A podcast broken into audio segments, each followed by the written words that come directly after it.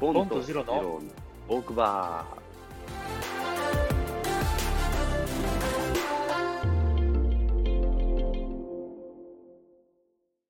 この前、その箱根に行った時に、まあ、ロマンスカーに乗って、車両の半分ぐらいに、あうん響き渡る声で話してるカップルがいましたと。ー。20代前半の鈴木奈々みたいな顔のやつと、うん40代の暴れる君みたいな顔のやつ。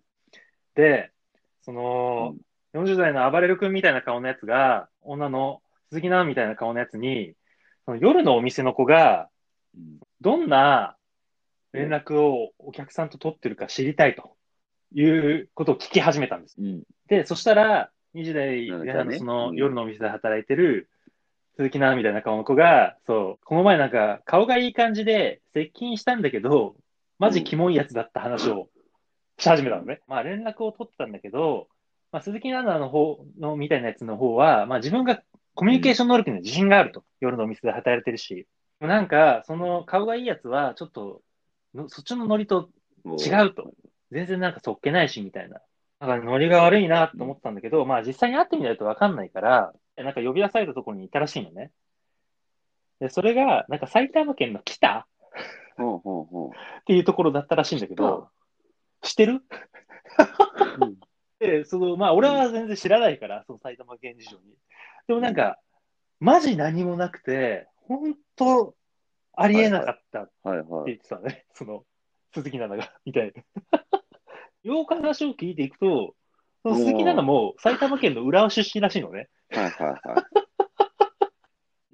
い。で、会ってみたら、まあ結局、あんまり、その話も盛り上がらなかったし、まあ某通信会社の下請けのはいはい。なんか店舗で働いてるやつだったらしいの。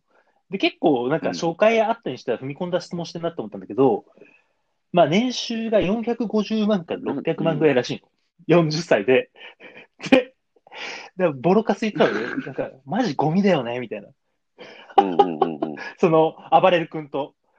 で、そしたら暴れ君、暴れる君が、その後、自分のバッグから、うん。氷結ストロングの缶チューハイ取り出したんだけど、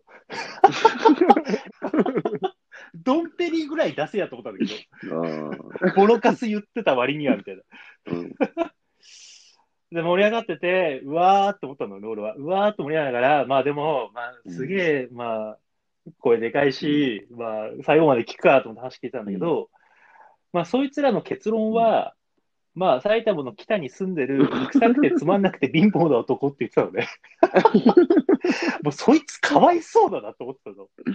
うん。うん。で、なんか、その後に、なんか、鈴木奈々の方が、なんかお店に来てるとやっぱお金持ちって違うよねって言ってて、うん。やっぱ見た目も綺麗だうし、ん。話も面白いから、やっぱ人もお金も集まってくるんだよねって言ってて、で、おっと俺思ったの。なんか妙に芯食ったこと聞きたいなと思っうんうんて。で、なんか、なんか、ボロカス言ってたのに、うんいや、でも確かにそうだよなと思って。確かにお金持ちってそういう条件あるよなと思って。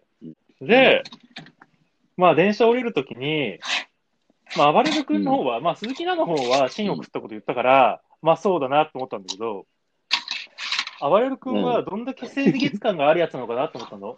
でそしたらなんか T シャツにジーパンだったんだけど、その T シャツがさ、なんか見覚えあるなと思ったら、俺がなんか去年に ビームスで買った同じ T シャツだったっていうね。